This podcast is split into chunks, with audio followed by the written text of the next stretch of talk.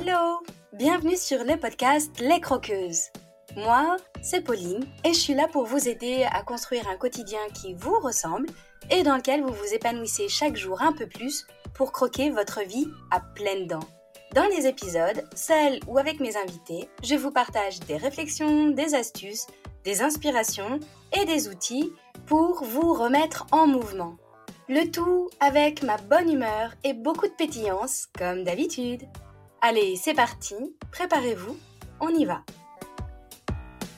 Salut les croqueuses Aujourd'hui, je suis de retour pour un nouvel épisode boost sur ma spécialité quand même, parce que je suis coach en libération émotionnelle, praticienne EFT, je suis vraiment une spécialiste des émotions. Et avant de creuser le sujet du jour, si toi aussi t'es dans le jus du mois de novembre, que l'automne te plombe, que tu vis très mal ce changement de saison, que tu sens que t'as plus d'énergie et que t'as juste envie de te blottir sous ta couette, éventuellement avec une bonne tasse de thé, de chocolat, de café, de ce que t'as envie bien fumante. Et si la préparation des fêtes et les projets de fin d'année s'accumulent pour toi et que tout ça, bah, ça te stresse, que tu sais plus où donner de la tête, et surtout que t'as besoin d'un nouvel élan et de t'alléger de ce qui t'alourdit, alors je crois que le cadeau boost ta fin d'année est fait pour toi. Dedans, t'as un protocole EFT spécial pour boucler ces dernières semaines de l'année et aussi une méditation guidée sur les peurs. Et tout ça, c'est gratuit. Je te mets les liens et tout ce qu'il te faut pour les récupérer dans la description de l'épisode.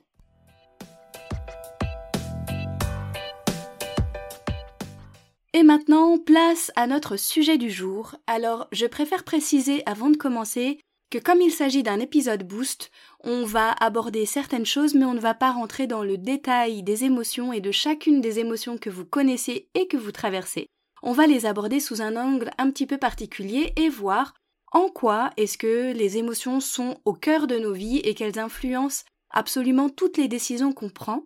Donc ne vous inquiétez pas, on continuera d'en parler en long, en large et en travers dans plein d'autres épisodes.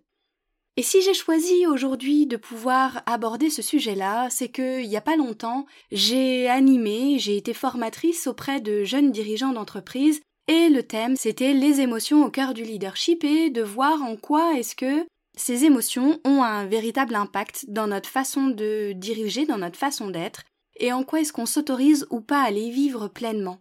Et à la fin de la journée, j'ai été clairement estomaqué, émerveillé, je pense que j'ai plein d'adjectifs que je peux ajouter là, de la réaction justement de tous les participants qui se sont rendus compte qu'en fait, bah, ils avaient le droit d'avoir peur, qu'ils avaient le droit d'exprimer leur colère, que leurs émotions étaient aussi importantes que celles de leurs collaborateurs, que finalement ils avaient une grande tristesse qu'ils n'arrivaient pas à gérer, qu'ils s'étaient sentis suffisamment en confiance pour oser se déposer et baisser les armes. J'ai trouvé ça extrêmement important et je me suis rendu compte à quel point finalement les émotions, même si on commence à en parler de plus en plus, ça veut pas dire qu'on s'autorise soit à les vivre pleinement, d'où l'importance de l'épisode du jour et de creuser ces sujets-là à mon sens. Et pour commencer, j'avais aussi envie de rappeler en fait quelques chiffres, quelques études par rapport à, la qualité de vie au travail, au fait de pouvoir s'autoriser ou pas à être dans les émotions, ou en tout cas à vivre pleinement ces émotions, à quel point elles nous impactent. Il y a une étude qui a été faite par Harvard et le MIT qui explique que des employés qui sont heureux sont en moyenne six fois moins absents dans leur travail, deux fois moins malades, neuf fois plus loyaux, 55% plus créatifs, et 31% plus productif. Alors quand on parle émotion, évidemment, on ne parle pas que bonheur, on ne parle pas que joie. Malgré tout, pour moi, le bien-être, c'est aussi être en mesure d'identifier ses propres émotions et de les vivre. C'est pas être continuellement dans la joie, mais du coup, c'est trouver cet équilibre et cette harmonie dans toutes nos émotions, en tout cas dans ce qu'elles ont à nous donner comme message. Et il y a une autre étude de Gallup qui a révélé qu'en fait les équipes qui ont un fort engagement émotionnel surpassent les autres de 20% en termes de productivité. Donc si jamais on, on utilise là les émotions d'un point de vue purement professionnel, en occultant un petit peu le côté personnel, rien que sur le côté pro, on voit à quel point c'est impactant. Donc vous imaginez dans votre vie personnelle. Et dans cette première partie de l'épisode du jour, on va aborder l'importance des émotions. En fait, l'émotion, c'est une réaction de notre corps aussi d'un point de vue physiologique et hormonal avec une sécrétion d'hormones spécifiques pour préparer notre corps à réagir. Donc selon l'émotion que l'on ressent, que ce soit de la peur, que ce soit de la colère, que ce soit de la joie ou autre, eh bien la réaction physiologique et hormonale du corps ne sera pas du tout la même. À la base, en fait, si jamais on prend un schéma, L'émotion, c'est un pic, comme une oscillation, qui redescend relativement rapidement parce que notre corps sait l'éliminer et revenir à un état plus ou moins stable. Sauf que nous, les êtres humains, on est des champions pour y rajouter des ruminations, pour y rajouter des pensées en boucle, avec incapacité de s'arrêter. Ce qui fait qu'en fait, on empêche notre corps de redescendre et de retrouver un état émotionnel plus ou moins stable, et qu'on reste un petit peu dans cet état hyper déclenché et là on, bascule dans un sentiment. Donc dans les émotions, de base, il y en a plein, elles ont été euh, mises en avant et répertoriées. Il y a, selon Paul Ekman, selon euh, Daniel Goldman aussi, euh, spécialiste de l'intelligence émotionnelle, selon la médecine chinoise, en fait, on n'a pas les mêmes émotions qui ressortent. En tout cas, il y en a quelques-unes de base que vous connaissez, qui sont la colère, la peur, la joie, la tristesse, le dégoût, la sérénité, la surprise. Voilà, en fait, il y en a, il y en a plusieurs là par rapport à ça. Et évidemment, ce sont des signaux qui sont tous extrêmement utiles pour notre corps. On a une représentation qui est assez tronquée des émotions parce que, évidemment, qu'on en a un passif avec notre histoire et avec notre culture. Donc, selon les cultures, selon les, lieux dans lesquels on évolue, eh bien, on ne va pas ressentir la même émotion face à une même situation. Si jamais on prend l'exemple d'un enterrement, il y a des endroits dans le globe où les enterrements sont synonymes de fête, sont synonymes de passage, sont synonymes de transition, et où on célèbre le défunt, on fait la fête en son honneur, etc. On s'habille de blanc, on met la musique à fond, et donc on est plutôt dans la joie, même si évidemment il y a aussi une part de tristesse et de peine, en tout cas dans, cette étape de deuil qui a à faire. Malgré tout, quand euh, on parle par exemple de ce même euh, enterrement dans notre société, si jamais on s'habillait en blanc, qu'on mettait la musique à fond, qu'on faisait la fête et qu'on se mettait à danser, ce serait plus ou moins, enfin ce serait plutôt très très mal vécu, parce que généralement, il y a une façon d'exprimer sa tristesse qui est correcte, etc. Donc on a des représentations qui sont assez biaisées, assez tronquées de nos émotions. La colère est plutôt mal vécue, la tristesse euh, elle est plutôt vécue comme passagère, la peur euh, on peut être une mauviette, etc. Il y a des mots, des critiques, des jugements qui sont associés et il y a aussi des différences, pas uniquement corporelles mais aussi genrées. Par exemple, dans les représentations de la majorité des personnes, un homme qui pleure et, donc qui manifeste sa tristesse est plutôt faible et euh, voire même euh, peut être traité de femmelette. Une femme qui se met en colère et qui manifeste à quel point elle est en désaccord, etc., elle est très facilement cataloguée comme hystérique, voire éventuellement, oh bah c'est parce que là elle est, elle est super chiante parce qu'elle a ses règles ce genre de représentation en fait. Donc il y a plus ou moins d'un point de vue genré aussi en fonction de notre société, en fonction de la, culture dans laquelle on est, et eh bien certaines émotions qui sont plus acceptables que d'autres, qui sont plus agréables que d'autres, et même avec cette appellation positive ou négative. Alors que finalement, chacune de nos émotions est là pour nous donner un message.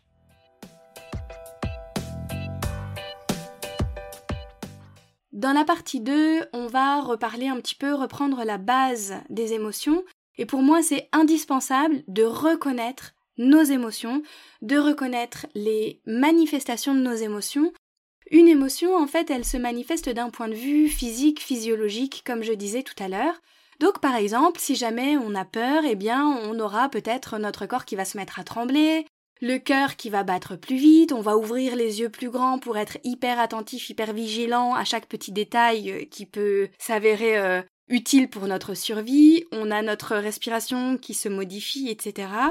Si on est dans la joie, eh bien on n'aura pas du tout les mêmes manifestations, on aura le, le cœur qui bat toujours aussi fort, mais en tout cas moins rapidement, une respiration peut-être plus ample, éventuellement des vagues de chaleur, et on a un fort besoin social à ce moment-là, si on est dans la sérénité, on est plutôt calme, apaisé, nos pensées sont plutôt tranquilles, on est assez proche du sentiment de plénitude, alors que quand on est dans la colère, on a une augmentation euh, de notre température corporelle, on a plus chaud du coup, on se met à transpirer, on a le cœur qui bat plus vite avec une respiration saccadée, on a des afflux de sang qui sont un petit peu différents et qui nous permettent aussi peut-être d'affirmer et de marquer notre territoire.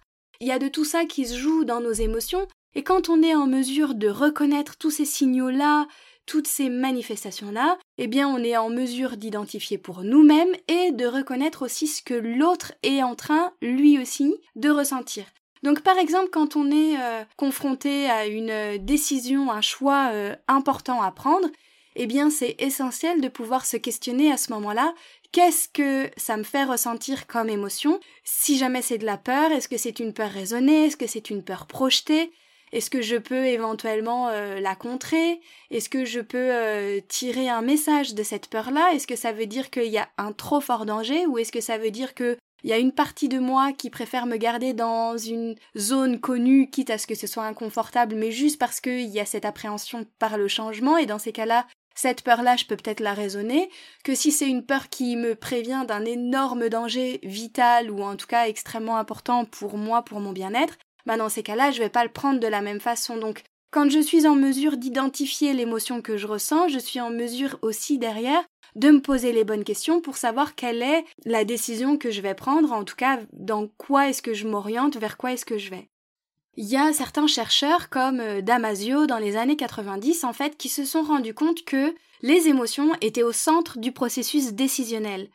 Ça signifie quoi? Ça signifie qu'en fait, chacune des émotions que l'on ressent nous donne une information sur l'analyse de la situation qu'on en a faite et va orienter le choix qu'on en fait derrière. Je sais pas si vous avez déjà remarqué, mais on a quand même beaucoup de nos expressions du quotidien qui nous disent euh, j'ai la peur au ventre, euh, j'ai pris cette décision à contre-coeur, etc. En fait, donc, qui nous donne une information sur oui ou non on est aligné avec la décision qu'on a prise en fonction de l'émotion qu'on a ressentie aussi. Peut-être, par exemple, la peur au ventre, on l'a ressenti du coup davantage au niveau du ventre. Euh, notre intuition et l'alignement de si jamais c'est ok dans notre système de valeurs intérieures, la décision qu'on va prendre, on va peut-être davantage la ressentir au niveau du cœur. Il y a tous ces marqueurs-là qui nous donnent une information sur l'émotion qu'on ressent et du coup quelle est la décision qu'on va prendre derrière et qui va clairement être orientée par nos émotions.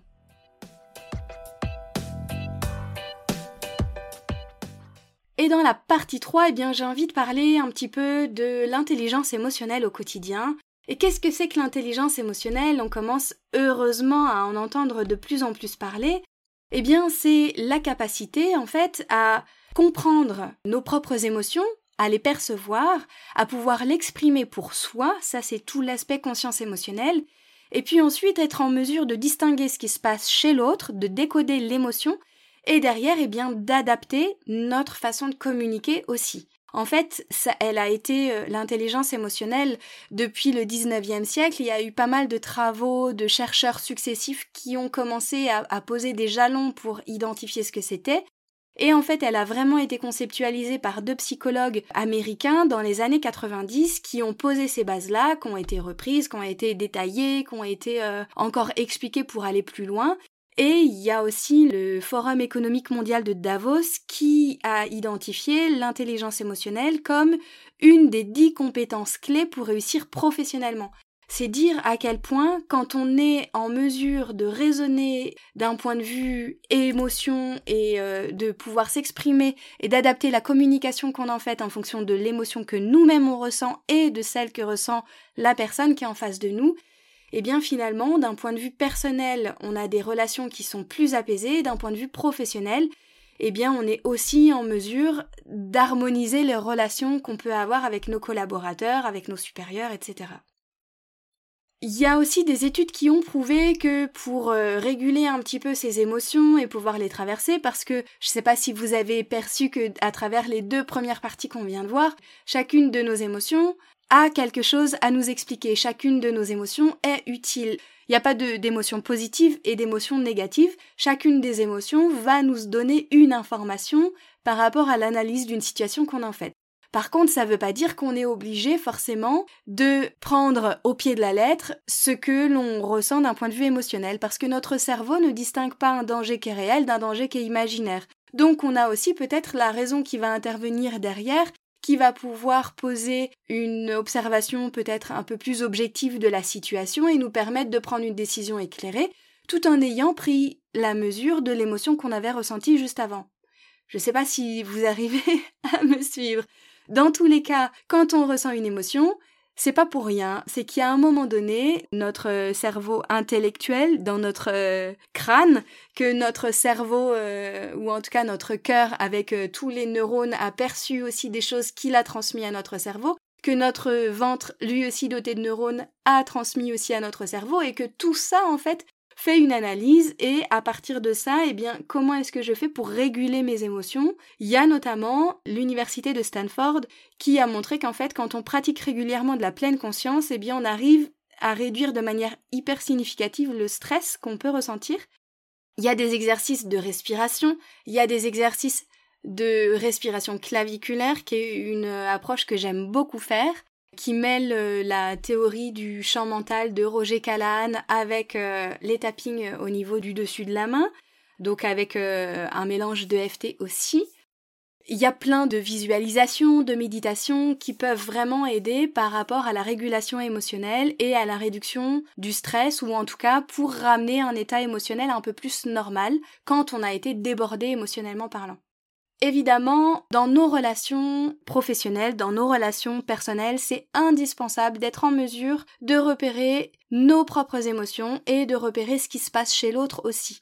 Admettons que vous arrivez dans un état hyper euphorique chez quelqu'un et que vous avez une excellente nouvelle à lui partager, voire que vous avez envie de lui exposer euh, toute une analyse de la dernière décision que vous venez de prendre en lui montrant à quel point vous êtes hyper fier d'avoir acté telle ou telle chose pour vous, eh bien si cette personne elle est dans un état de détresse, de tristesse ou de grande grande peur, eh bien évidemment si vous êtes dans l'intelligence émotionnelle et que vous êtes en mesure d'observer le décalage entre les deux émotions que vous ressentez, la vôtre qui est cette euh, grande joie que vous avez envie de partager, et la sienne qui est cette tristesse ou cette peur ou, autre, si jamais vous n'êtes pas en phase, ben à un moment donné, la communication ne se fera pas. Donc l'intelligence émotionnelle, c'est comment est-ce que moi je vais observer ce qui se passe et pouvoir m'adapter pour communiquer éventuellement, mettre de côté moi mon sentiment pour pouvoir m'intéresser à ce qui se passe pour l'autre et pouvoir recréer cet échange si à un moment donné on n'est pas du tout sur la même fréquence émotionnelle,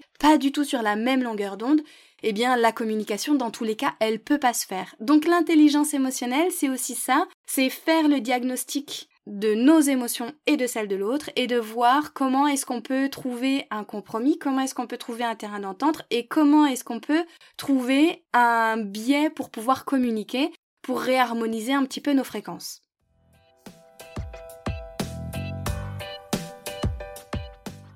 Et voilà les croqueuses, par rapport à cet épisode, j'avais vraiment envie de pouvoir réintroduire avec vous cette notion d'émotion, de montrer à quel point elles sont hyper importantes dans notre quotidien et que surtout on ne peut pas faire sans émotion et que qu'on le veuille ou non, dans tous les cas, elles sont au cœur de tout ce qu'on décide, au cœur de toutes nos relations et au cœur de notre communication.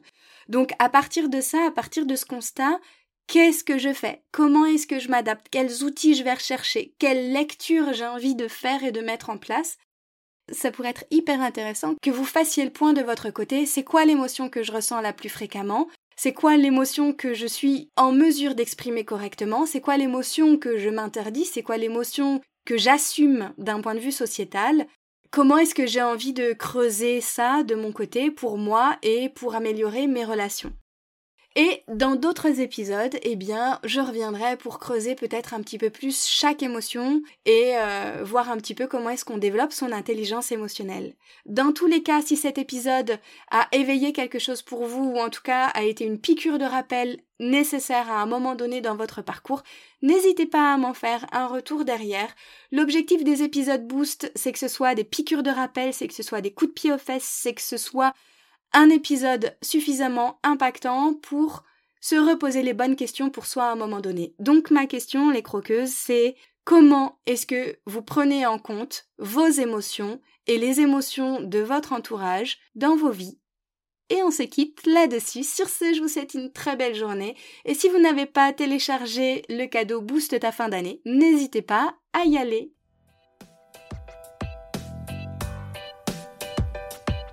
Voilà les croqueuses, c'est la fin de cet épisode. Merci à vous de l'avoir écouté jusqu'au bout. Si vous avez trouvé ma phrase gourmande avec le mot chocolat, n'hésitez pas à m'envoyer un message ou un commentaire. J'adore vous lire, échanger en direct avec vous pour parler de chocolat bien sûr, de gourmandise et de tous ces sujets qui nous touchent. Et si vous ne savez pas de quelle phrase gourmande je vous parle, vous pouvez filer écouter mon épisode 0 dans lequel j'explique tout ça. Et si cet épisode vous a plu, qui vous a apporté un peu d'énergie, d'élan et de la valeur, si vous vous dites que ce serait bien que d'autres femmes puissent l'écouter, n'hésitez pas à le partager et à le noter sur votre plateforme d'écoute favorite. C'est très rapide. Notez le podcast en mettant des étoiles, ça l'aidera énormément à être visible pour qu'il touche encore plus de croqueuses. Merci à toutes celles qui le font déjà. Et vous pouvez aussi vous abonner pour être certaine de ne pas rater les prochains épisodes. Je vous souhaite une super journée ou soirée, où que vous soyez, avec gourmandise bien sûr. À la semaine prochaine pour une nouvelle dose de pétillance, d'inspiration et de bonne humeur.